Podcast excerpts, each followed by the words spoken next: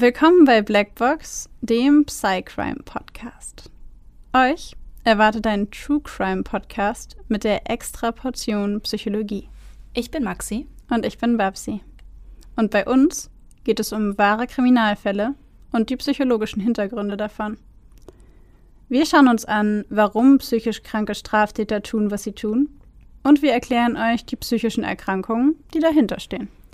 Einige unserer Fälle beinhalten ziemlich viel Gewalt, sowohl psychische, physische als auch mal sexuelle. Manchmal sind sie sehr detailreich beschrieben und oft auch nichts für schwache Nerven.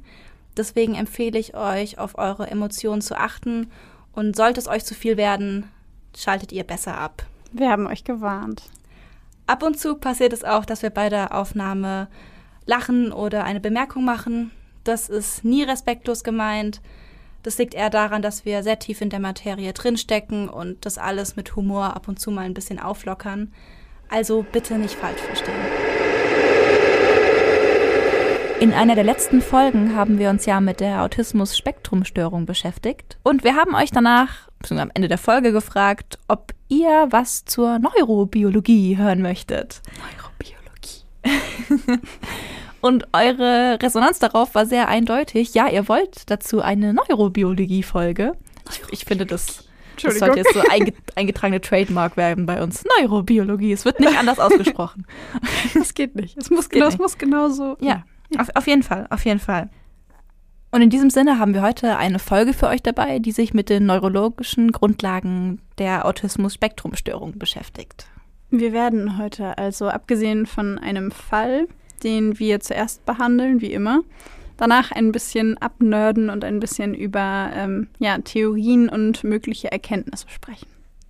Ganz genau. Und ich bin schon ganz excited. Ich auch. Wir haben vor lang keine Neurobiologie-Folge mehr gemacht. Ja, gebt uns auf jeden Fall Feedback dazu, ob euch das gefällt, ob ihr das cool findet. Schreibt uns gerne bei Instagram, da heißt mir Blackbox der Podcast, alles klein und zusammengeschrieben. Oder schreibt uns eine E-Mail an blackboxderpodcast at gmail.com. Und ich würde vorschlagen, jetzt machen wir direkt weiter und starten heute mit so einem Sprung in den Fall quasi, weil danach quatschen wir sowieso noch genug über die Neurobiologie. Und mir fällt gerade auf, wir haben unsere eigene Regel gerade nicht. Ich habe unsere eigene Regel gerade nicht befolgt. Ich habe gerade Neurobiologie normal ausgesprochen. Shame on me. Ich habe es gar nicht gemerkt. Oh, okay. Dann, dann ist es nicht passiert. Ab jetzt gibt es so eine 50-Cent-Kasse. Ja, wenn man Neurobiologie falsch normal ausspricht. ja, genau. Okay, gehen wir direkt weiter zum Fall. Es ist der 13. Februar 2019. Wir befinden uns in Dübendorf, einer kleinen Stadt in der Schweiz. Karin S. macht sich an diesem Morgen wie sonst auch fertig und verabschiedet sich um 7 Uhr von ihrem Lebensgefährten, bevor sie die Tür öffnet und mit einem großen Schritt in die kalte Winterluft hinaustritt. Sie zieht die Schultern hoch, wickelt die Jacke enger um ihren Körper und atmet hörbar aus. Es ist kalt um diese Jahreszeit Vielleicht schneit es in den nächsten Tagen sogar. Mit eng umschlungener Jacke macht sie sich auf den Weg zur Arbeit.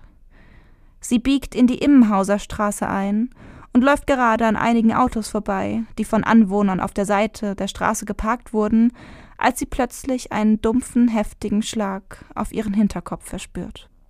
Sie zuckt zusammen, instinktiv schnellen ihre Hände nach oben, in dem verzweifelten Versuch, ihren Kopf zu schützen.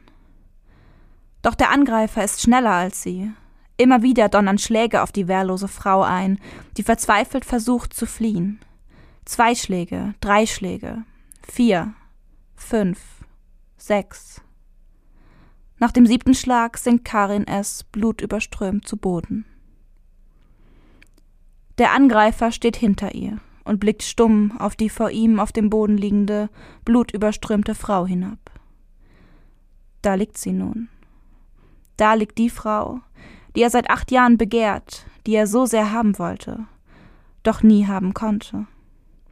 Die Frau, die ihn vor langer Zeit verleugnete, die ihm sogar die Polizei auf den Hals hetzte.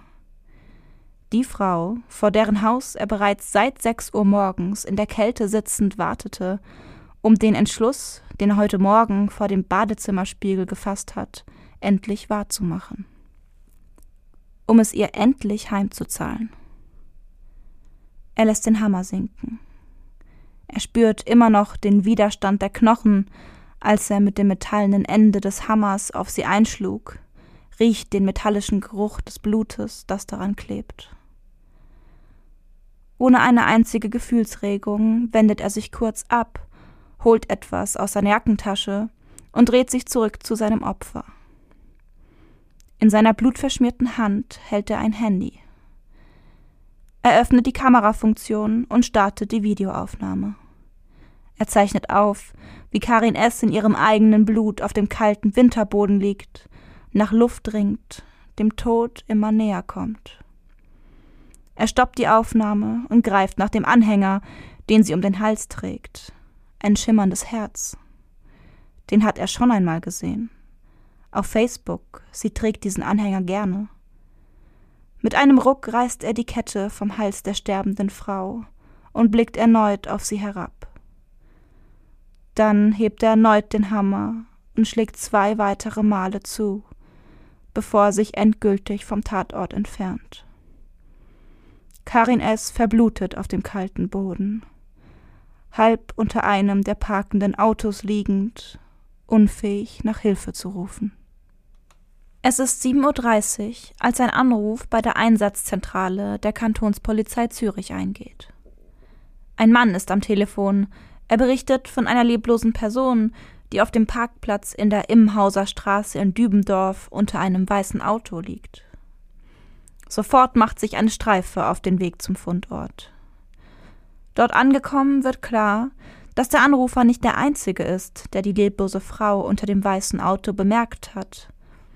Überall stehen Anwohner, es wird geraunt und getuschelt, manche weinen.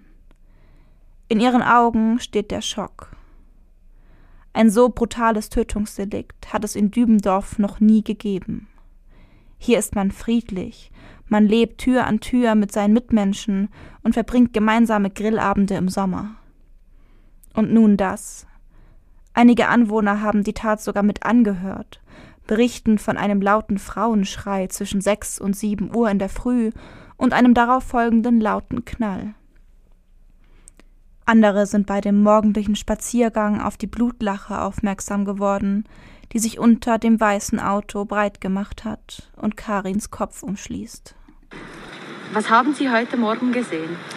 Ich habe einfach jemand auf dem Boden gesehen, hier hinter mir. Und die Polizei war viel Polizei, drei oder vier Autos waren hier.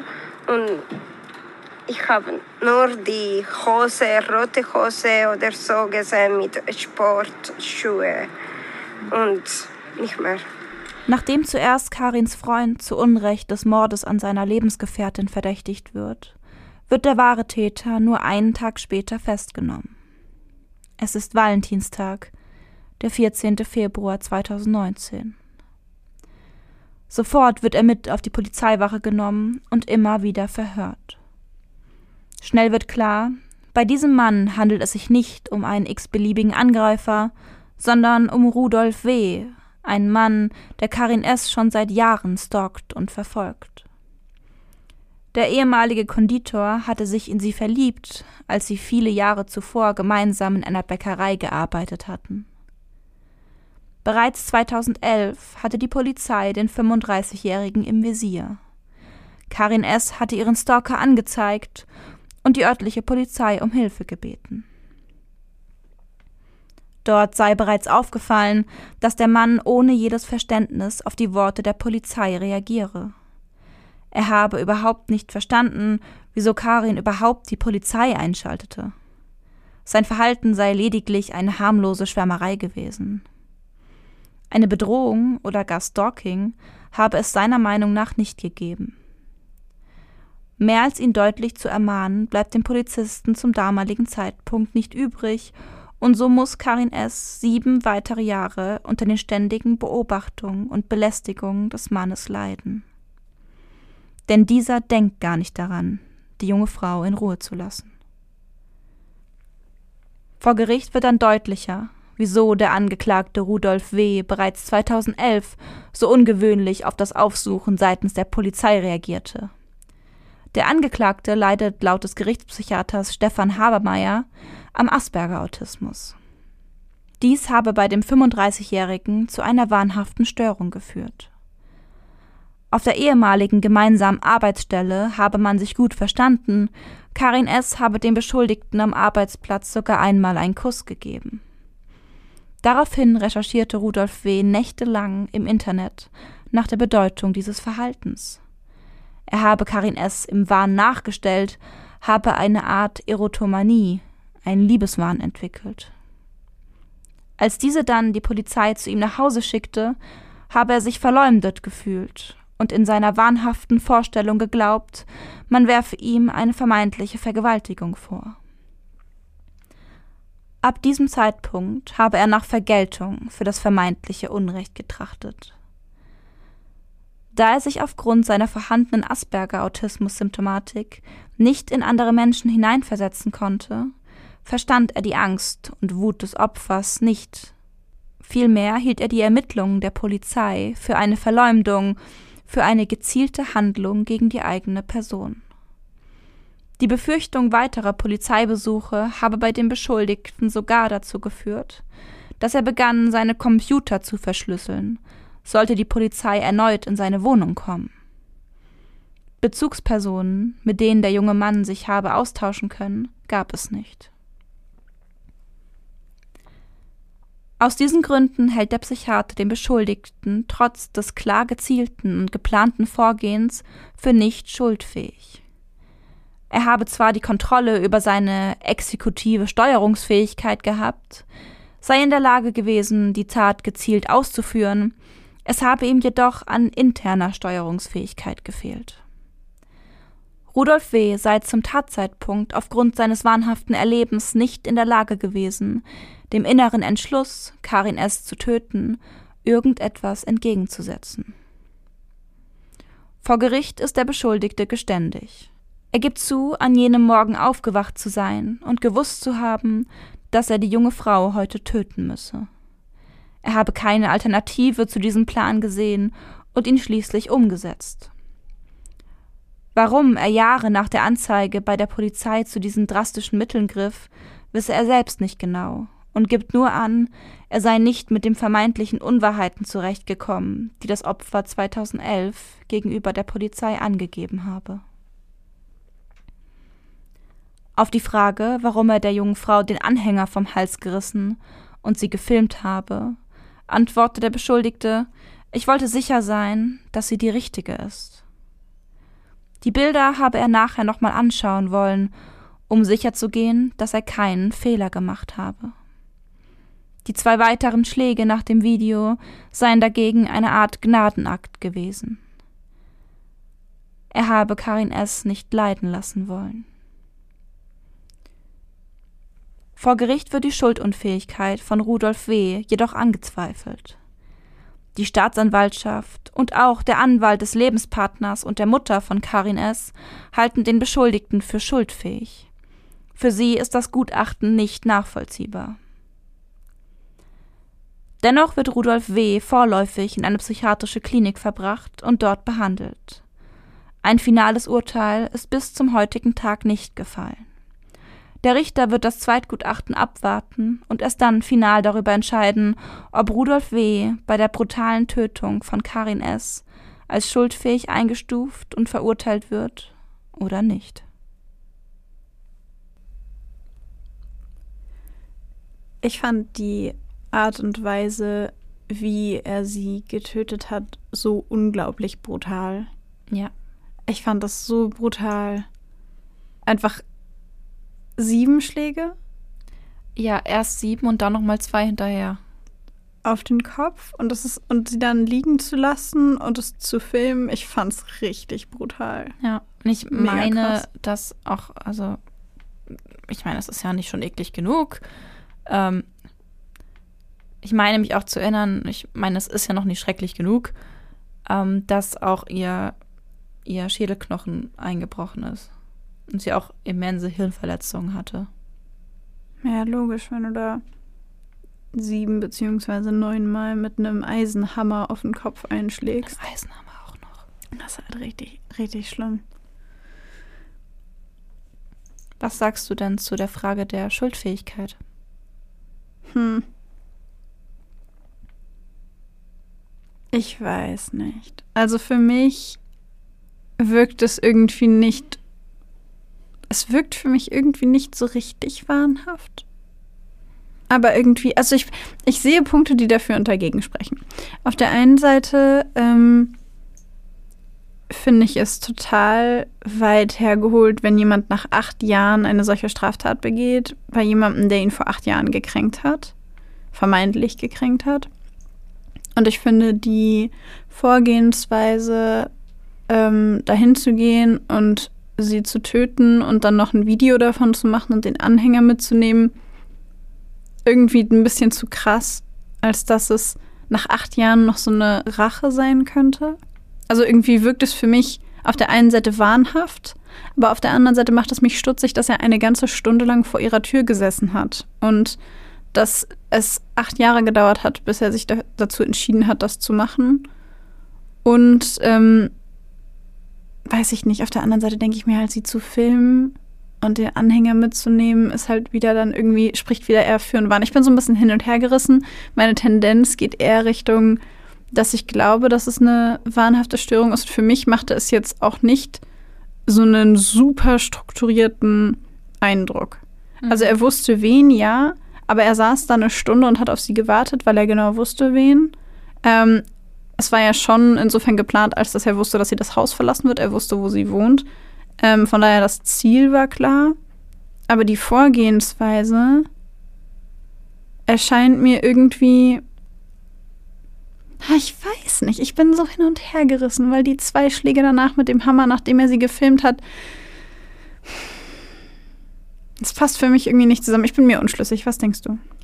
Ähm, also ich bin bei äh, weder noch. Ich glaube, dass.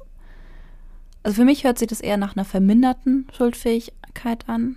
Also nicht aufgehoben mhm. und auch nicht voll schuldfähig. Ähm, dazu ist eine wahnhafte Störung, glaube ich, doch zu, zu beeinträchtigend, wenn es tatsächlich zutrifft, die Diagnose. Ähm, aber ich glaube, also ich würde ihn jetzt, nach dem, was wir jetzt gehört haben, wir haben natürlich vielleicht nicht alle Informationen, ähm, aber von den Informationen, die wir haben, würde ich eher auf eine verminderte Schuldfähigkeit tippen.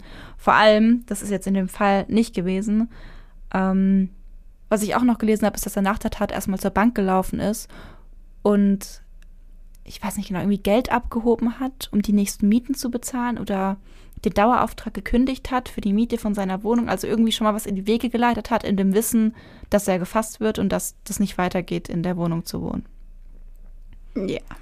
Und sowas ist halt hoch geplant. Sowas kannst du nicht machen, wenn du psychotisch bist. Sowas kannst du nicht machen, wenn du im Wahn bist. Da denkst du nicht dran, dass deine Wohnung bald gekündigt wird oder dass du die nächsten Monate nicht in deiner Wohnung, die nächsten Jahre nicht in deiner Wohnung verbringen wirst. Und das ist der Punkt. Mein Zweifel bestand gar nicht, also gar nicht so sehr darin, ob er, wenn er eine wahnhafte Störung hatte, schuldfähig ist oder nicht, sondern mein Zweifel ist, ob er wirklich eine wahnhafte Störung hat. Ah, okay, weil du bist da. Ja, das hätte ich vielleicht ein bisschen präzisieren sollen, aber das erscheint mir bei dem, was wir wissen, irgendwie unwahrscheinlich. Mhm. Also ich meine, der Gutachter wird seine Gründe dafür gehabt haben, warum er diese Hypothese aufgestellt hat und dieses Gutachten in diese Richtung so formuliert hat, aber von dem, wie die Tat abgelaufen ist, klingt das für mich einfach mhm. irgendwie so ein bisschen, aber irgendwie auch ein bisschen nicht und ja, vielleicht wahnhaft so ein bisschen auf diese Erotomanie liebeswahnmäßig bezogen. Ja. Ja, mag sein. Und ich meine, Liebeswahn ist ja eine Unterform von wahnhaften Störung. Also dann, dass vielleicht diese Richtung gemeint ist, aber dann eben nicht die klassische paranoide wahnhafte Störung. Verstehe ich voll.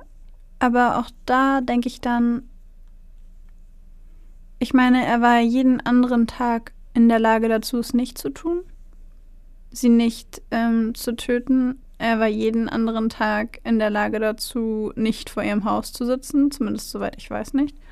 Und danach zur Bank zu gehen und zu wissen, okay, gut, jetzt äh, kündige ich meinen Dauerauftrag für meine Wohnung, ähm, weiß ich nicht. Also irgendwie, ich verstehe, was du meinst. Vielleicht war es auch eine wahnhafte Störung in Form von einer Erotomanie und ich tue mich einfach schwer damit, weil ich mit wahnhaften Störungen eigentlich ein etwas irrationaleres Verhalten verbinde. Ja, ich, ich auch. Also von daher, mh, wir haben ja auch schon mal eine Folge zu Liebeswahn gemacht und da war das Verhalten der Betroffenen schon, also entgleist. Natürlich ist diese Straftat auch komplett entgleist. Ist ja, also brauchen wir nicht drüber sprechen, aber so vom Verhalten grundsätzlich entgleister. Also es war, es war weniger strukturiert als das Verhalten, was er um die Tat herum an den Tag gelegt hat. Ja. Deswegen ja. weiß ich schon, was du meinst. Ich nehme mal an, dass der Gutachter logischerweise einfach viel mehr Infos hat, als wir natürlich aus dem Internet rausziehen konnten. Ähm, weil ich meine, so eine wahnhafte Störung ziehst du dir auch nicht aus den Fingern. Also hoffe ich. Nee, um Gottes Willen. Aber ich bin wirklich gespannt auf das Zweitgutachten, das ja kommen ja, soll. Ich auch. Da halten wir euch auch auf jeden Fall auf dem Laufenden, wenn wir da irgendwie ein Update oder sowas ähm, hören, weil uns natürlich auch interessieren würde, ob diese wahnhafte Störung auch einem zweiten Gutachten standhält. Ja, ich meine, es gab ja auch wirklich Einwände, die berechtigt waren an diesen, an diesen, an der Schuldunfähigkeit und teilweise auch an der wahnhaften Störung. Auf jeden Fall. Ja. Ich wünschte, wir hätten ein bisschen mehr Informationen zu der Asperger-Autismus-Störung. Weil in der heutigen Folge geht es ja auch darum, aber tatsächlich ähm, habe ich nicht viel mehr Informationen gefunden zu ähm, ja, also diesen Verhaltensweisen, die er gezeigt hat, außer der Tatsache, dass er selber mit diesem zwischenmenschlichen Verhalten irgendwie überfordert war mhm. und er auch nicht wusste, wie er mit ihr irgendwie vernünftig reagieren soll. Ich persönlich habe mich ein bisschen schwer getan, mit der Aussage des Gutachters zu sagen, ja, der hat halt eine Autismus-Spektrumstörung äh, beziehungsweise Asperger-Syndrom. Und deswegen kann der halt keine Empathie empfinden. Ja, also, also, irgendwie, das hört sich halt irgendwie so an, als ob der, als, als ob man sich es irgendwie so ein bisschen einfach macht, weißt du? Ja, da ist ein Asperger-Autismus, dann, dann kann das halt nicht. Ja, vor allen Dingen, weil ich mir halt auch denke, also selbst wenn du keine Empathie empfinden kannst, das ist ja gesetzt den Fall, es wäre so. Dann könnte man, äh, also einfach, vielleicht hast du auch einfach nicht das Asperger-Syndrom oder eine, eine Autismus-Spektrum-Störung, sondern sagen wir einfach, dein Zentrum für Empathie im Kopf ist kaputt. Mhm. Dann bist du ja trotzdem in der Lage zu entscheiden zwischen richtig oder falsch. Ja, natürlich. Und zwischen erlaubt und nicht erlaubt. Du bist halt nur nicht emotional involviert darin, aber sachlich weißt du es schon. Ja. Also ich weiß es nicht. Ich weiß nicht. Ähm, ich würde behaupten, wenn man, zumindest haben das viele von euch auch nach unserer letzten Asperger-Autismus-Folge, beziehungsweise unserer Folge über Autismus-Spektrumstörungen, haben sich einige von euch gemeldet und von ihren eigenen Erfahrungen berichtet und unter anderem ja darüber gesprochen, dass wenn man jemandem auf einer rationalen Ebene erklärt oder wenn man den Leuten, die uns geschrieben haben, zum Beispiel haben gesagt, wenn man mir auf einer rationalen Ebene erklärt, warum jemand anders sich so oder so fühlt oder warum das das oder das mit der Person macht, dann kann ich das auch nachvollziehen und dann gebe ich mir Mühe, das zu ändern oder anzupassen oder darauf mehr zu achten oder wie auch immer. Und ich meine, das, also das, das sorgt ja nicht dafür, dass äh, du dann nicht verantwortlich bist, im Fall von diesem Täter jetzt oder dem Beschuldigten besser gesagt, dass du dann äh, trotzdem die Verantwortung dafür trägst, das getan zu haben. Und dann verstehe ich nicht, wenn die Polizei zu ihm kommt wegen des Stalkings. Und die Polizisten sagen, sie machen der Frau Angst, ähm, sie fühlt sich bedroht. Ich, wir sprechen hiermit eine offizielle Verwarnung aus, das reicht. Dass er dann auf einem kognitiven, logischen, rationalen Level verstehen müsste, in meiner Vorstellung, vielleicht irre ich mich da auch, aber in meiner Vorstellung verstehen müsste, oh, okay, das war nicht meine Intention. Ja, obwohl da ja laut dem Gutachter schon die wahnhafte Störung reingespielt hat mit dem, oh, die wirft mir vor, dass ich sie vergewaltigt hätte und so. Das war ja was komplett anderes, als die Polizei da erzählt hat. Ja, stimmt das, ja. Ja, diesen, diesen Fakt habe ich komplett außer Acht gelassen. Bei der Empathie-Frage habe ich mir auch gedacht, ich meine, es heißt ja, er wollte nicht er hat ja gesagt, er wollte sie nicht leiden lassen, deswegen hat er dann noch mal zweimal zugeschlagen, damit sie dann wohl, keine Ahnung, schneller stirbt und schneller vorbei ist. Und dann denke ich mir auch, dann passt aber das mit null Empathie auch nicht dazu, was der Gutachter ja da erzählt, weißt du? Weil ja, ich meine, so dann, dann guckst du auch nicht jemanden an und sagst, oh, jetzt tut es mir aber leid, dass die Person leidet. Also, so schlimm es sich anhört, beende ich es schnell. Nee, eigentlich nicht. Ne? Also es Eig macht eigentlich, kein, eigentlich ergibt es dann keinen Sinn. War das nicht sogar das Argument oder der Grund dafür, dass warum die Angehörigen und die Staatsanwaltschaft gesagt haben, das Gutachten ergibt für uns keinen Sinn? Ja, das war mit ein Grund. Oder? Das hatte Mhm. ich. Ja. Und voll berechtigt. Total nachvollziehbar, ja. Auf jeden Fall. Lasst uns äh, gerne wissen, was ihr darüber denkt. Ähm, ich würde vorschlagen, wir machen mal weiter Ja. und äh, springen in unsere Neurobiologie-Aspekte. Dann ähm, dive right in. Ich würde sagen, du legst dann einfach mal los mit deinem geballten Wissen und ich steige irgendwann mal ein. Okay. Ähm, also ganz allgemein kann man sagen, dass wir haben das so ein bisschen unterteilt in unterschiedliche Faktoren, nicht nur neurobiologisch, sondern auch genetisch beispielsweise. Und äh, ganz allgemein kann man sagen, dass die erblichen Faktoren, also die Vererbung, als eine der Hauptursachen für autistische Störungen gelten. Ach so, kurz vorweg vielleicht.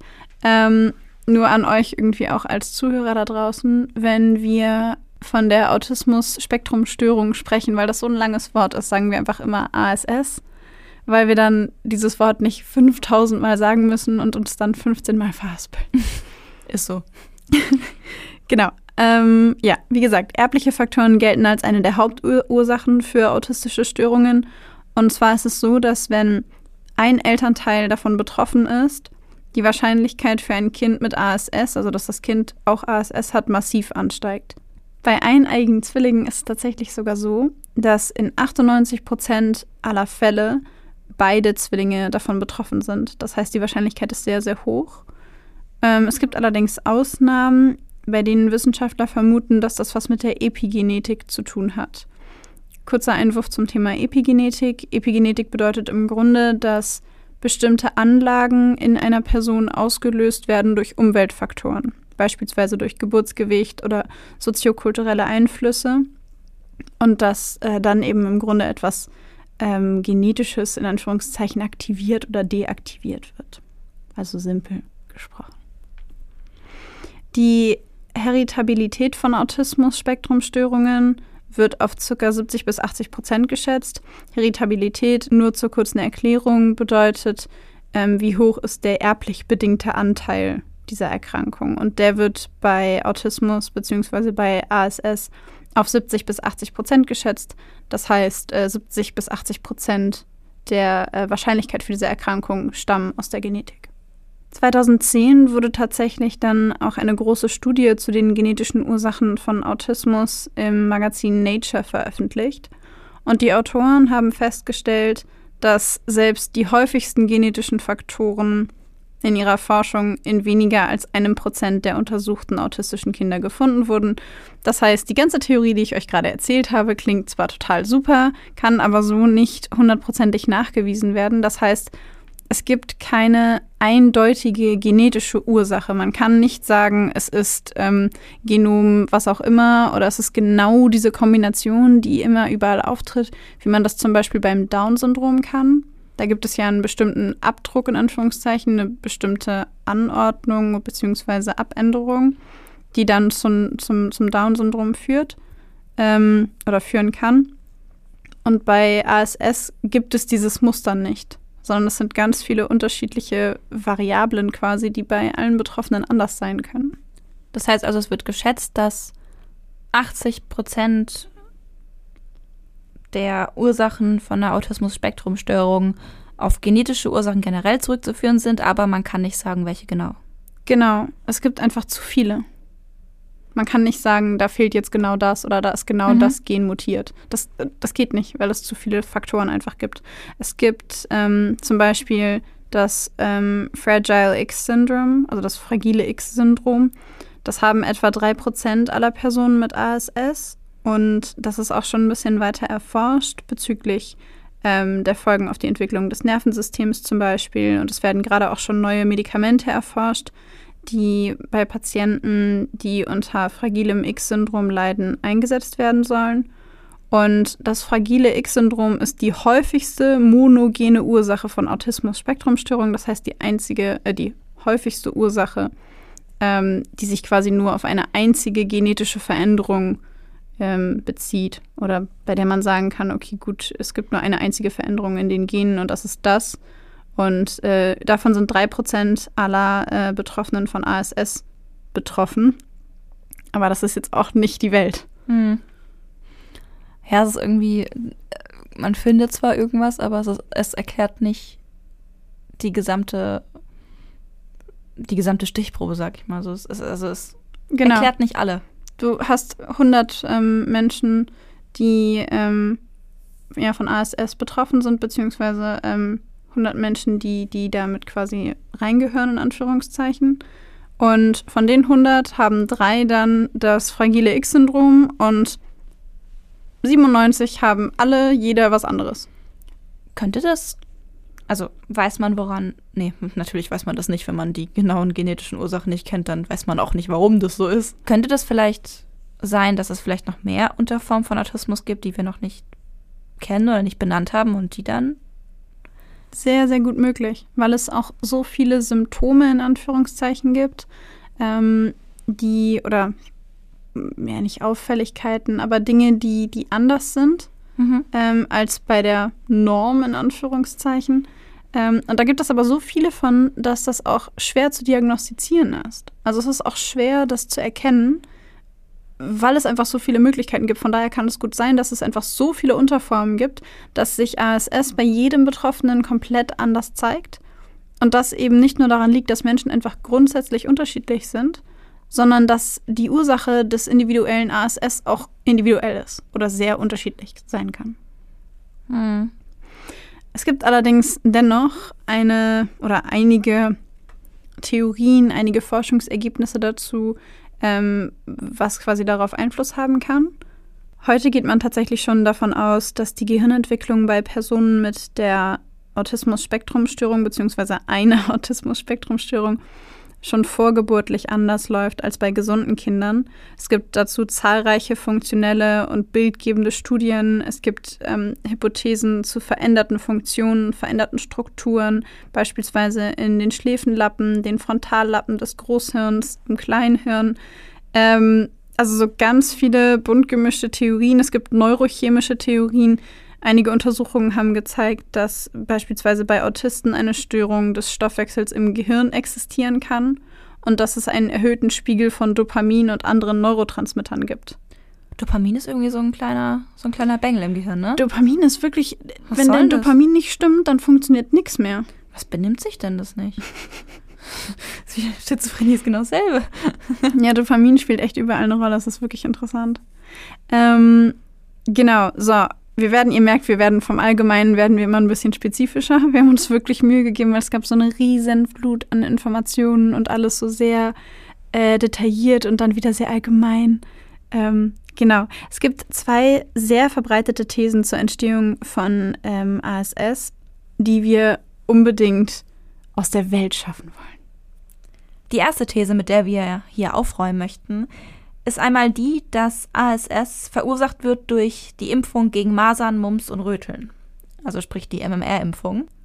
Diese These ist allerdings bereits eindeutig widerlegt worden, und zwar mithilfe einer Kohortenstudie des Dayton Serum Instituts in Kopenhagen, bei der Forscher die Daten von ca. 650.000 Kindern ausgewertet haben.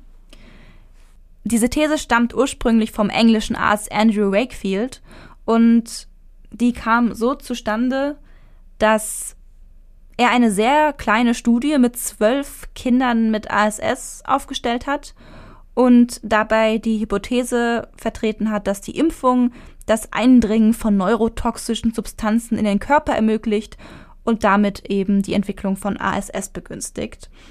Diese Studie wurde tatsächlich sogar 1998 veröffentlicht und 2004 wurde dann bekannt, dass Wakefield von Anwälten, die Eltern von den autistischen Kindern vertraten und nach einer vermeintlichen Verbindung zwischen Impfstoff und dem Autismus gesucht haben, dass er eine sehr hohe Geldsumme für die Durchführung dieser Studie erhalten hat, um eben den Impfstoffhersteller für die Impfung gegen Masern, Mumps und Röteln verklagen zu können. Daraufhin bekam er verständlicherweise, finde ich, Berufsverbot aufgrund von unethischen Forschungsgeldern. Geldern. Geldern. Der Mythos hält sich allerdings trotzdem bis heute. Wow. ja, genial. Ne, es ist super. Es ist wie so Urban Legends, die kriegst du nicht weg. Ach, schlimm. Die zweite These, die wir aufgenommen haben, ist die sehr weit verbreitete These der Kühlschrankmutter. Was für ein Wort. Die Kühlschrankmutter ist hierbei eine gefühlskalte, abweisende Mutter und die Kühlschrank die Kühlschrankthese, die Kühlschrankmütterthese vertritt die Ansicht, dass diese Mütter Verhaltensweisen begünstigen, die denen einer Autismus-Spektrum-Störung entsprechen. Und auch diese These ist widerlegt und auf keinen Fall vereinbar mit den Erkenntnissen bezüglich der genetischen Vererbung, was du ja vorhin schon erwähnt hast. Ja, es ist einfach wieder die gute alte Tendenz, alles auf Mütter bzw. Eltern zu schieben. Hm. Alles auf die Kindheit, alles auf die Mütter. Bisschen wie Freud. Da ist Ein er wieder. bisschen. Ja, äh, auf jeden Fall zwei Thesen, die wir hier nicht vertreten wollen und die mittlerweile auch widerlegt wurden. Was wir allerdings gefunden haben bei der Recherche, was wir sehr, sehr interessant fanden, sind veränderte Verbindungsmuster im Gehirn von Menschen mit ASS.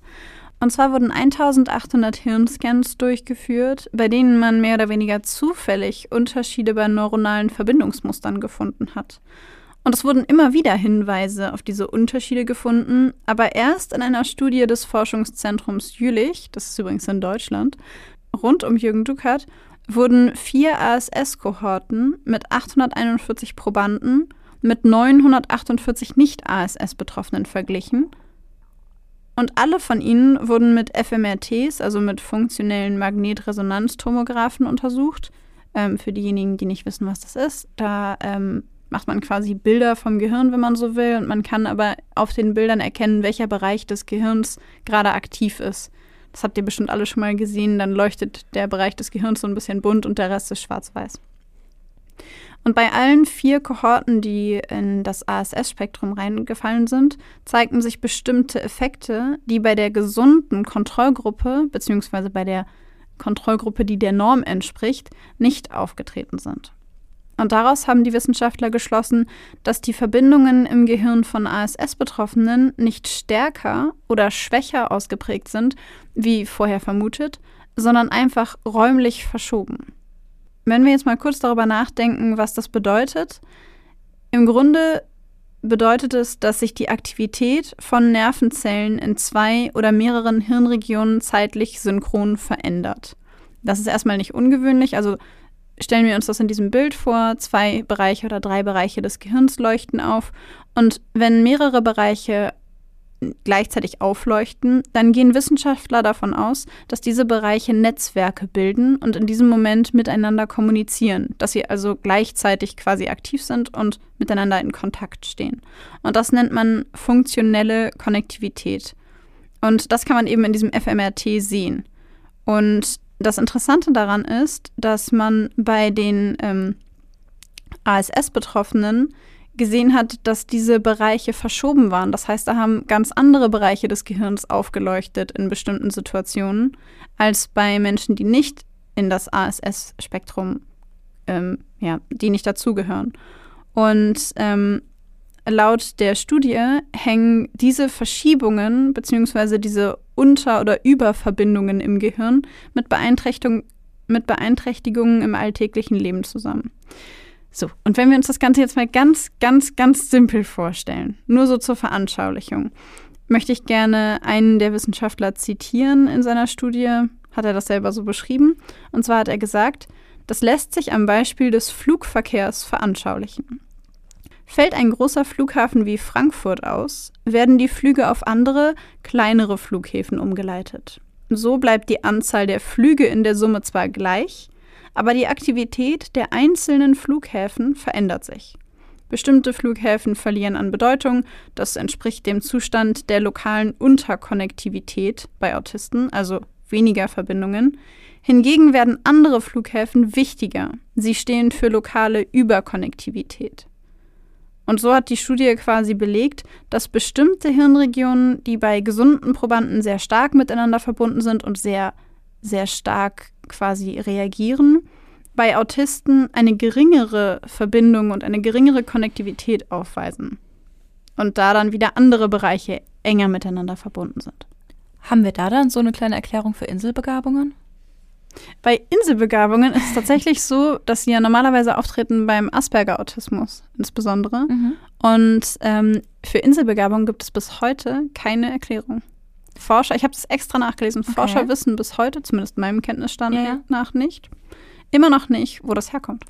Aber weil gerade als du das erklärt hast mit diesen, dass halt bestimmte Verbindungen dann bei Menschen mit ASS geringer ausgeprägt äh, sind als jetzt zum Beispiel bei dir und mir, dafür aber andere, die bei dir und mir gering ausgeprägt sind, bei diesen Menschen dann sehr stark ausgeprägt sind, dass es dann ja auch verschiedene Fähigkeiten stärker oder schwächer vertreten sind.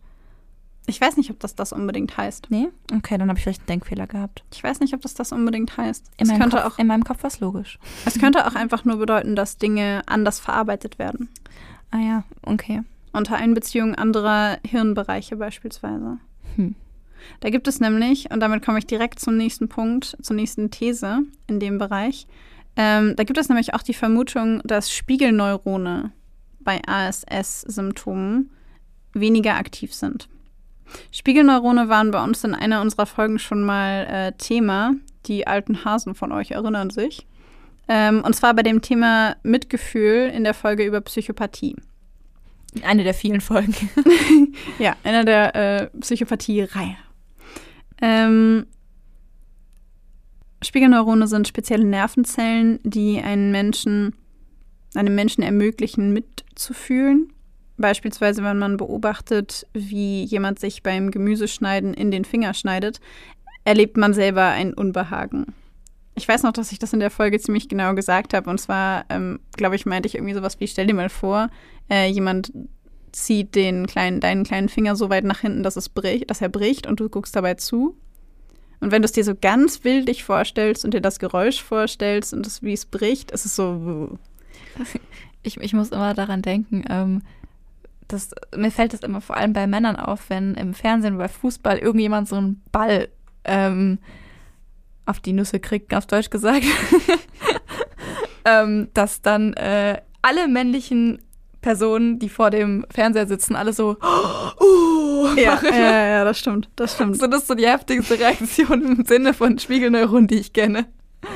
Das finde ich eigentlich ganz, ganz charmant. Ja, ne? Das kennt doch jeder. Ja, das, das sind Spiegelneurone. Genau. Spiegelneurone sind allerdings nicht bei allen Menschen zu jedem Zeitpunkt gleich aktiv, sodass die These von Empathie basiert auf Spiegelneuronen auch so ein bisschen in der Kritik steht. Ähm, allerdings haben Forscher Menschen mit ASS mithilfe eines EEGs, also eines Elektroencephalographen, untersucht. Und äh, nur kurz zur Erklärung, das EEG zeichnet Hirnwellen auf. Und die Untersuchungen haben Hinweise darauf gegeben, dass die Spiegelneurone bei Menschen mit ASS möglicherweise nur eingeschränkt funktionieren. Dann hat man das Ganze aber genauer untersucht, eben nochmal in dem FMRT, also in diesem bunt leuchtenden, ähm, ja, bildgebenden Verfahren. Wo die tollen bunten Bilder rauskommen. Genau. Und ähm, das war tatsächlich interessant zu dem Punkt, den du vorhin gesagt hast.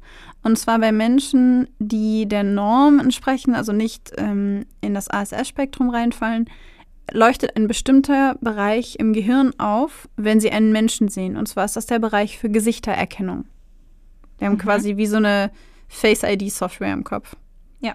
Und bei Menschen mit ASS zeigt sich in diesem Bereich gar keine Aktivität, sondern Aktivität im Bereich der Objekterkennung. Ich habe aber tatsächlich drüber nachgedacht, und das ist jetzt äh, nichts, was ich gelesen habe, aber ich habe überlegt, ob die Tatsache, dass da der Bereich für Objekterkennung aufleuchtet, vielleicht auch was mit veränderter Konnektivität zu tun hat. Also mit der Verschiebung der Netzwerke. Ja, das also. Ja, das ist ja die Aufgabe, die eigentlich im, in unserem Face-ID-Bereich gemacht wird, jetzt irgendwie im Objekterkennungsbereich gemacht wird. Genau. Und Das ähm, macht für mich auch Sinn. Schon. Aber es wäre vielleicht auch ein Erklärungsansatz, ähm, zumindest laut den Forschern, warum es für viele Menschen mit ASS schwer ist, Emotionen oder Ausdrücke in menschlichen Gesichtern zu erkennen. Ja, auf jeden Fall. Ich meine, wenn du durch die, durch diese Face-ID-Software, ich finde es schön, dass wir das so nennen, ähm, sind wir auch in der Lage, Mimiken und so zu erkennen, also schnell zu erkennen. Ja. Mm, Und natürlich, wenn du das in die Objekterkennungssoftware schiebst, da haben wir gar nicht die Möglichkeit, nach Mimik oder sowas zu suchen und danach Gesichtsmerkmalen. Ja, vielleicht. Ja. Also ich weiß es nicht, aber das fand ich auf jeden Fall interessant. Die Theorie mit den Spiegelneuronen ist mittlerweile übrigens mehrfach getestet und wurde zuletzt 2020 von britischen Forschern nochmal belegt, also in Bezug auf ASS, und gilt mittlerweile als möglicher Teil der Ursache auf neurologischer Ebene. Ähm, ist allerdings natürlich nicht für alle ASS-Betroffenen anwendbar und erklärt auch wieder nur einen Bruchteil. Ähm, Genau, aber mittlerweile vermutet man, dass eben Spiegelneurone und diese unterschiedliche Konnektivität damit zu zusammenhängen. Diese Folge ist auch wieder voller multifaktorieller. Diese Folge ist der Inbegriff von multifaktoriell bedingt. Auf jeden Fall. Ich habe noch nie etwas so multifaktorielles gesehen. es ist quasi giga-multifaktoriell. Das ist die Multifaktorialität. Jali, Multifaktorialität. Realität? Multifaktori. Ja, ich würde sagen, wir geben, Egal. Ich würde sagen, Egal. wir geben uns einen Abschluss zurück, wenn wir nicht mal das wissen. Ja, ja, ich. Nee, alles gut. Ähm, eine These gibt es tatsächlich noch zum Thema Reizüberflutung. Also ich habe so ein bisschen versucht, die einzelnen äh, Symptome, soweit das ging, ähm, ein bisschen durchzugehen und so drüber nachzudenken und mal ein bisschen was darüber zu lesen, wo das herkommt. Und zwar gibt es bei jedem von uns in den Nervenzellen und im Gehirn eine Art Skala bzw. Detektor, der Reize innerhalb kürzester Zeit auf potenzielle Gefährlichkeit untersucht. Das Ganze nennt man quasi im Grunde auch Quick and Dirty, läuft äh, über die Augen beispielsweise oder eben über andere sensorische Merkmale. Wir hatten es vorhin die Haut oder die Ohren, ähm, also Sensorik einfach. Und ähm, ist im Grunde früher lebensnotwendig gewesen, dass wir beispielsweise das Knurren eines Tigers sehr schnell hören oder dass wir eine Spinne auf dem Boden oder eine Schlange ganz, ganz schnell sehen. Und man merkt das bis heute, wenn immer noch im Grunde, wenn du eine Schlange oder eine Spinne siehst oder wenn irgendein lauter Knall ist, dass dein Körper innerhalb von kürzester Zeit äh, checkt, ist das potenziell gefährlich oder nicht. Wenn wir das nämlich nicht könnten, würden wir auf jeden Reiz immer gleich reagieren. Das ist quasi wie so ein eingebauter Gefährlichkeitsfilter. Bei Bedrohung wird unser Körper also sofort in Alarmbereitschaft versetzt. Und da haben Forscher tatsächlich auch die Vermutung, dass Menschen mit ASS auf eigentlich in Anführungszeichen unbedeutende, also ungefährliche Ereignisse mit ähnlichen Reaktionen reagieren und dass das möglicherweise daran liegt, dass die Reize im Gehirn anders verarbeitet werden und dieser Gefährlichkeitsfilter anders funktioniert. Das könnte man jetzt potenziell wieder mit der Konne- Konnektivitätstheorie verbinden Mhm. und sagen, vielleicht anders strukturiert. Und ähm, genau, dass das Gehirn an sich solche Reize eben anders verarbeitet und äh, Menschen, die in die Autismus-Spektrum-Störung quasi reinfallen, diese Reize nicht so gefiltert verarbeiten können. Ja. Ja, irgendwie hat irgendwie alles mit der Konnektivitätstheorie so ein bisschen zu tun, oder? Also ich meine, Vielleicht- das kann so verbunden werden damit, meine ich. Vielleicht hauen wir auch voll daneben. Vielleicht Also- hauen wir auch daneben. Irren ist menschlich. Wir, wir übernehmen keine Garantie für das, was wir sagen. Wir haben, äh, haben, haben das äh, nicht selbst erforscht. Genau. Wie immer hier kein Garant auf Korrektheit, Vollständigkeit, Richtigkeit. Etc. pp. Ihr kennt das Spiel.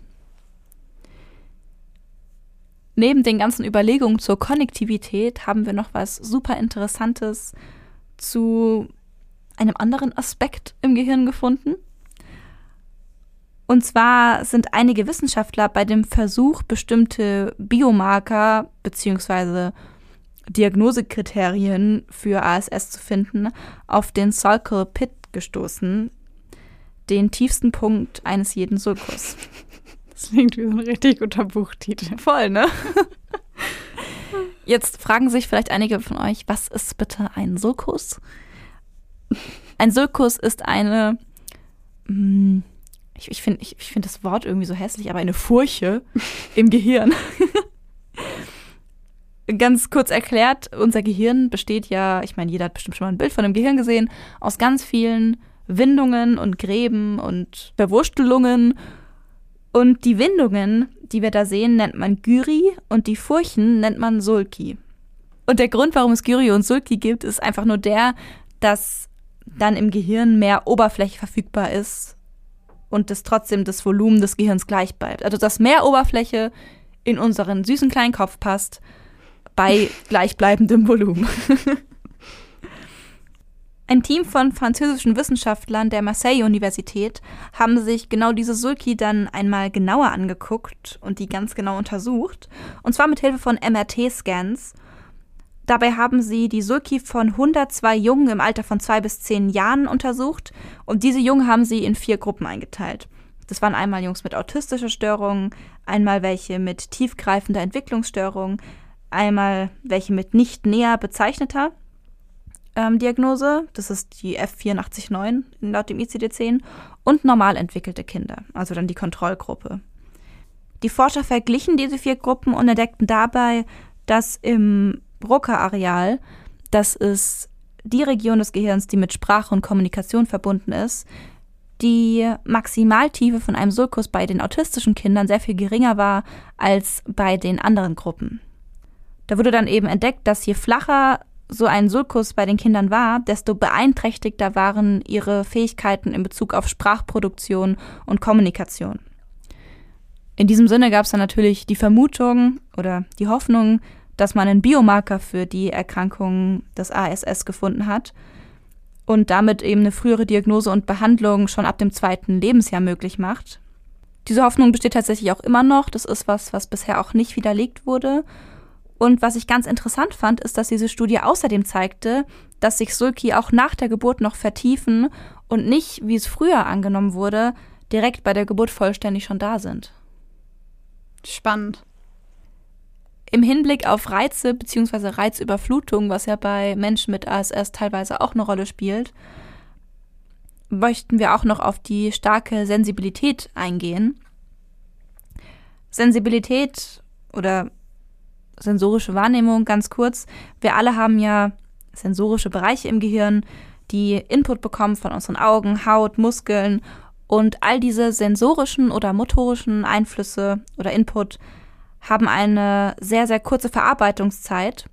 Also im Vergleich eine sehr viel kürzere Verarbeitungszeit als jetzt zum Beispiel Informationen aus Entscheidungsprozessen oder Problemlöseprozessen, die wir in unserem Gehirn mehr oder weniger verwenden. Eine neue Studie zeigt, dass diese Hierarchie von diesen neuronalen Zeitabläufen, also dass sensorische Informationen schneller verarbeitet werden als ähm, Gedächtnisfunktionen oder Problemlösefähigkeiten, beim Autismus gestört sind. Das heißt, Informationen werden anders verarbeitet und eingeordnet, was wir jetzt in dieser Folge, glaube ich, schon zehnmal erwähnt haben, dass Informationen anders verarbeitet und eingeordnet werden. Und dazu gab es auch mal wieder eine Studie, Dabei wurde per Kernspintomographie das Gehirn von hochfunktionellen männlichen Erwachsenen mit Autismus mit denen von Menschen ohne Autismus verglichen. Im Ruhezustand zeigten da beide Gruppen ein total erwartetes Muster von längeren Zeitskalen, wenn frontale Hirnareale, also Planung, Denkprozesse beteiligt waren, in Verbindung mit, wie gesagt, exekutiver Kontrolle, das sind eben diese ganzen Prozesse, die ich gerade erwähnt hatte, und zeigten kürzere zeitliche Abläufe bei sensorischen oder motorischem Input. Zur Erinnerung, kürzere Zeiträume bedeuten eine höhere Sensitivität in einer bestimmten Hirnregion und die empfindlichsten neuronalen Reaktionen traten bei den Menschen auf mit den schwersten autistischen Symptomen. Das heißt, diese Studie hat, so wie ich das jetzt verstanden habe, belegt, wie eben eine Reizüberflutung oder wie schnell eine Reizüberflutung bei Menschen mit ASS eben passieren kann, weil eben dort die höchste empfindliche neuronale Reaktion gefunden wurde bei den Menschen mit diesem hochgradigen ASS. Passt das nicht vielleicht auch ein bisschen zu dem, was ich vorhin gesagt habe, über die Gefährlichkeitsskala, die wir im Gehirn haben? Also in der Kombination, dass zum einen eigentlich ungefährliche Reize als gefährlich möglicherweise eingestuft werden. Das ist ja nur eine Vermutung von Wissenschaftlern. Aber wenn man das kombiniert mit der kürzeren Verarbeitungszeit bei Reizen, die eigentlich eine längere Zeit hätten zur Verarbeitung, könnte man ja da wieder eben, wie du schon gesagt hast, von dieser Reizüberflutung sprechen, die eben auch dann einfach neurologische Ursachen hat. Voll. Oder meine, zumindest neurologisch mit begünstigt wird. Ja, ich meine, wir haben ja auch diese verschiedenen Denkprozesse im Gehirn, von diesem Quick and Dirty und diese Prozesse, die auf verschiedenen Geschwindigkeiten laufen von Dingen, die jetzt schnell verarbeitet werden müssen und dann eben nicht so genau sind und die Prozesse, die langsamer gehen, dafür aber sehr genau sind. Und das ist ja auch so, dass einfach die ungenauen Dinge sehr viel schneller verarbeitet werden und da ist vielleicht dann, passt es mit diesen Gefährlichkeitsreizen vielleicht ein bisschen besser rein, weil natürlich Reize, die reinkommen und unsere Aufmerksamkeit auf sich ziehen, super schnell verarbeitet werden, über die ganz schnelle Route laufen und das dann bei Menschen mit ASS dann natürlich noch schneller geht. Ja. Weißt du, welcher Gedanke mir gerade ganz spontan kommt? Hm. Wir haben doch vorhin über äh, die neurochemischen Aspekte beziehungsweise ganz kurz über Dopamin gesprochen. Mhm. Und als ich gerade an den Fall gedacht habe, den wir uns heute angeschaut haben, ging es ja auch um so wahnhafte Störungen Mhm. und um psychotische Merkmale vielleicht sogar. Und Mhm. I see where you're going. ich habe gerade darüber nachgedacht, dass wir in Zusammenhang mit der Schizophrenie beziehungsweise im Zusammenhang mit Psychosen schon über Dopamin gesprochen haben und dass Dopamin möglicherweise dafür ursächlich ist, dass bestimmte Werte, äh, bestimmte Werte, bestimmte Reize intensiver verarbeitet werden oder ihnen eine andere Bedeutung beigemessen wird. Und dann komme ich von, von der Seite quasi wieder zu dem anders äh, Art, also auf andere Art und Weise Reize einschätzen und ihnen eine höhere oder niedrigere Bedeutung beimessen. Ähm, und dann hin zu dem, was du gerade eben gesagt hast, von kürzeren und längeren Reaktionszeiten. Ich, Ja. ich spinne einfach nur rum. Ich habe keine wissenschaftliche, saubere Theorie dafür. Ich habe nur gerade darüber nachgedacht, weil das alles irgendwie ganz gut zusammenpasst und ich mich gerade gefragt habe, woher dann bei manchen Menschen mit ASS mögliche psychotische Symptome kommen. Und ich könnte mir vorstellen, dass da auch einfach wieder das Dopamin wie bei der Schizophrenie eine Rolle spielt. Ja, ich finde generell so alle diese Studien und Theorien, die wir jetzt erwähnt haben, greifen irgendwie alle ganz gut ineinander an irgendeinem Punkt. Also Ja. Ja. multifaktoriell bedingt. Ne? Ganz viele Sachen arbeiten irgendwie zusammen und ergeben ein großes Ganzes. Ja, vor allen Dingen ist das, was wir euch gerade vorstellen, auch wirklich ein Bruch, Bruch, Bruchteil von dem, was es dazu gibt. Also der Bereich wird gerade enorm beforscht. Ich habe noch eine letzte Theorie, ähm, bevor wir dann auch tatsächlich die Kiste wieder zumachen. Ähm, und zwar passt die ganz gut zu dem, was du gerade gesagt hast, mit der Verarbeitungsintensität beziehungsweise ähm, der Intensität von Reizen. Und zwar, dass die also dass die Hirnareale, die für Wahrnehmung, Gedächtnis und Emotion zuständig sind, hyperaktiv sind. Autisten leben also demnach in einer Welt, die für sie extrem laut, grell und so intensiv ist, dass es ihnen einfach Angst macht. Und es gibt tatsächlich zu dieser Theorie Untersuchungen mit autistischen Ratten.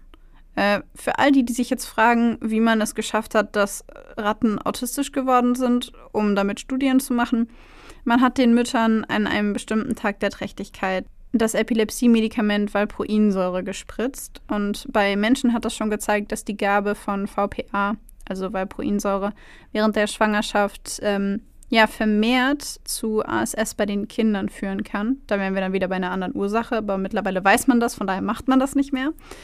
Aber ähm, genau, und dann hat man eben Untersuchungen gemacht mit äh, den autistischen Ratten, die weniger mit anderen Artgenossen ähm, interagiert haben, sich auffällig ängstlich gezeigt haben und repetitive Handlungen an den Tag legten. Und erst hat man ganz lange untersucht, wie die Aktivität einzelner hemmender Neurone ist, hat aber keinen Unterschied zu gesunden Ratten gefunden. Und dann hat man erregende Neuronen untersucht. Und die haben auf Reize sehr viel stärker reagiert als die Kontrollgruppe. Und es hat sich auch gezeigt, dass die Amygdala, wir hatten das Thema schon mal mit der Amygdala, die ist zuständig für Emotionen und Wahrnehmung mit Emotionen, also Wahrnehmung mit Emotionen zu verknüpfen.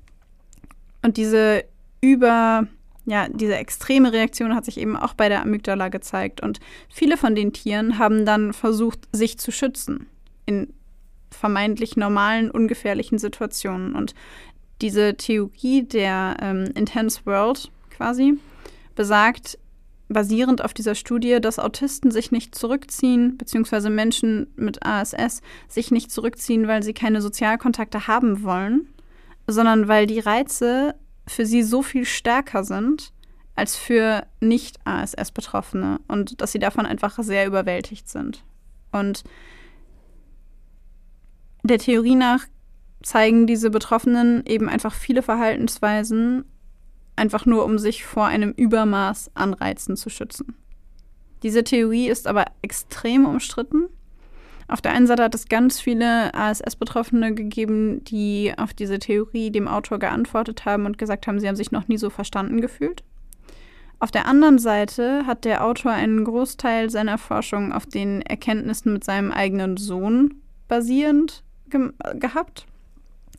Und der Verlag, in dem all diese Studien, die sie dann gemacht, also es waren ein Ehepaar, die diese Studien dann gemacht haben äh, und veröffentlicht haben, diesen Verlag haben sie selbst gegründet und haben damit ziemlich viel Geld verdient.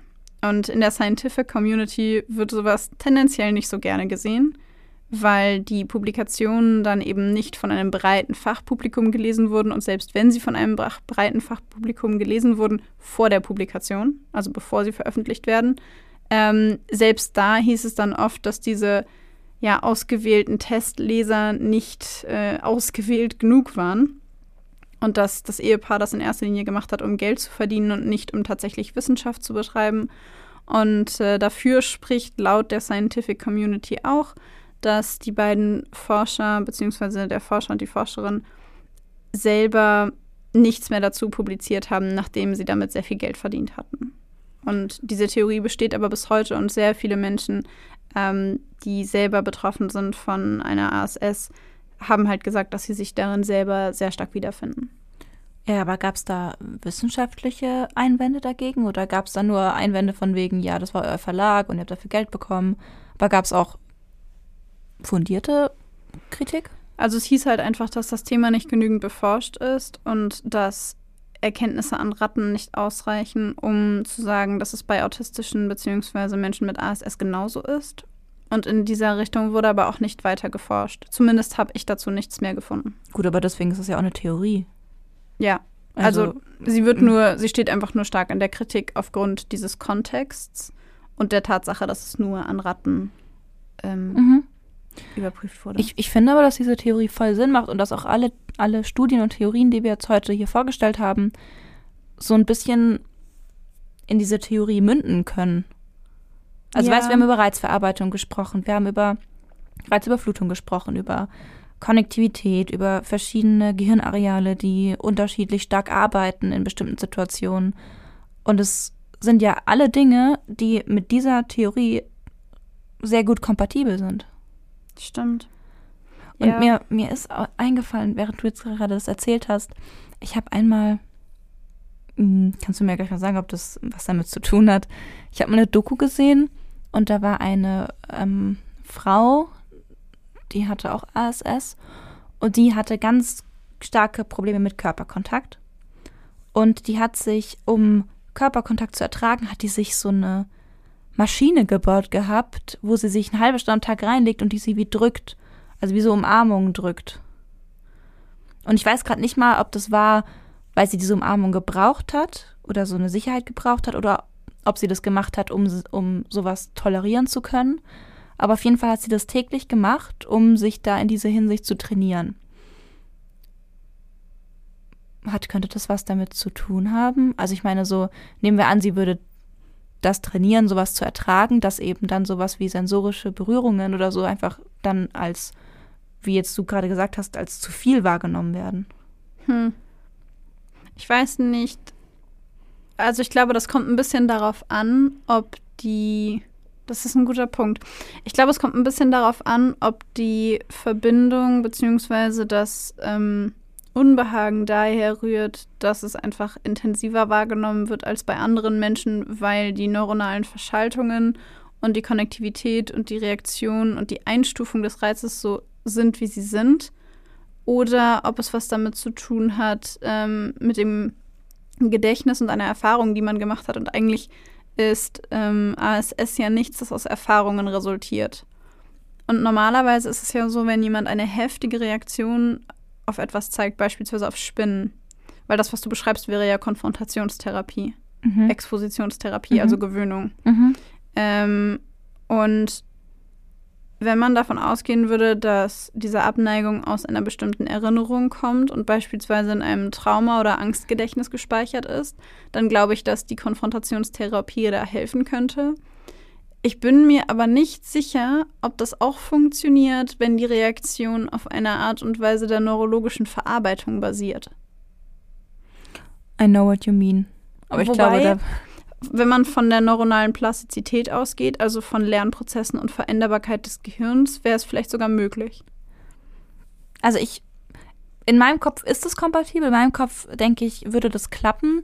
Wie gesagt, ich, ich würde halt nicht meine Hand dafür ins Feuer legen, dass es für ein Training war, sowas zu ertragen. Ich kann mich nicht mehr ganz genau erinnern. Ich habe nur noch diese Frau im Kopf, weiß, dass sie ASS hat und dass sie sich da eine halbe Stunde am Tag reingelegt hat und Hm. dabei, glaube ich, aber auch, also auch dabei auch Angst empfunden hat. Und ja, vielleicht hat ja irgendjemand da draußen diese Doku auch gesehen und kann uns da was erklären. Vielleicht. Jetzt hast du mir richtig was mitgegeben, ne? Da denke ich wahrscheinlich noch den ganzen Abend drüber nach. Immer gern geschehen. Also eigentlich, nur so als Schlusssatz, weil wir sind wirklich echt, glaube ich, ziemlich drüber gerade, aber ähm, ich könnte mir vorstellen, dass es allein deswegen funktioniert, weil das Gehirn sich ja durch Lernprozesse verändern lässt. Allerdings bin ich mir nicht sicher, ob es so sinnvoll ist, das zu machen, wenn sie dabei jedes Mal mega viel Angst hat.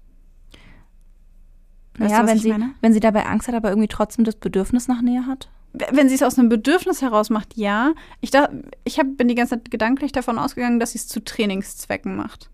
Ja, also ich, ich, es kann, ich kann mir auch schon vorstellen, dass Menschen mit ASS, wenn wir zum Beispiel jemanden nehmen, der dem körperliche Berührung Angst machen zum Beispiel, dass es trotzdem ja so ein Urbedürfnis gibt nach Nähe, aber eben so was Körperliches nur schwer zu ertragen ist. Aber dann gleichzeitig mit dem Wunsch nach Nähe schon, dass man trotzdem den Wunsch nach Nähe hat, dass vielleicht sie dadurch das, die Motivation hatte, sich in die Situation zu begeben und sich dann in diese Situation zu begeben, die ihr zwar Angst macht, die sie aber näher dazu bringt, ähm, so einem Gefühl von menschlicher Nähe zu kommen. Hm. Also prinzipiell bin ich vollkommen auf der Seite der neuronalen Plastizität. Von daher würde ich behaupten, das funktioniert wahrscheinlich sogar. Aber ich würde jetzt nicht meine Hand dafür ins Feuer legen, weil dafür bin ich einfach kein Neurowissenschaftler. Jetzt haben wir auch wieder ein Fass aufgemacht jetzt hier fürs Ende. Ja, wirklich. Lasst uns mal wissen, was ihr dazu denkt. Am Anfang der Folge haben wir unsere Insta-Geschichten und so äh, schon gesagt. Von daher ähm, wisst ihr, wo ihr uns finden könnt. Und äh, ja, lasst uns auf jeden Fall auch gerne wissen, wie euch die Folge gefallen hat, ähm, ob wir das wieder öfter machen sollen. Und genau, wir hoffen, wir haben euch nicht äh, den letzten Nerv geraubt mit unserem wissenschaftlichen 5000 Studien und Probanden und Hirnarealgeschwurbel. Bei der letzten Folge haben sich auch einige gemeldet, die selbst von ASS betroffen waren und uns ihre Ansicht davon erzählt haben. Und natürlich würde uns auch bei euch total interessieren, was ihr von der heutigen Folge haltet und wie ihr das so empfindet und ja, ob ihr das nachvollziehen könnt. Vor allem die Intense World Theory, die ja so kritisch Ja.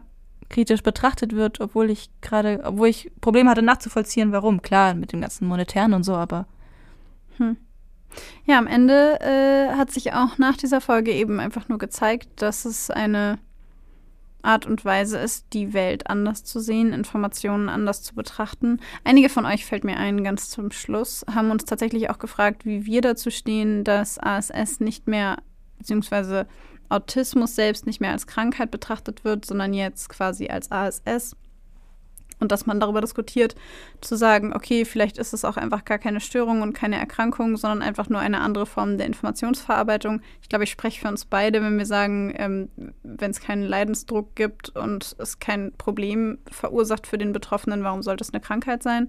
Und es zu betrachten als eine andere Art und Weise, die Welt zu be ja, betrachten und wahrzunehmen, die weder besser noch schlechter ist als die Wahrnehmung der Norm, in Anführungszeichen.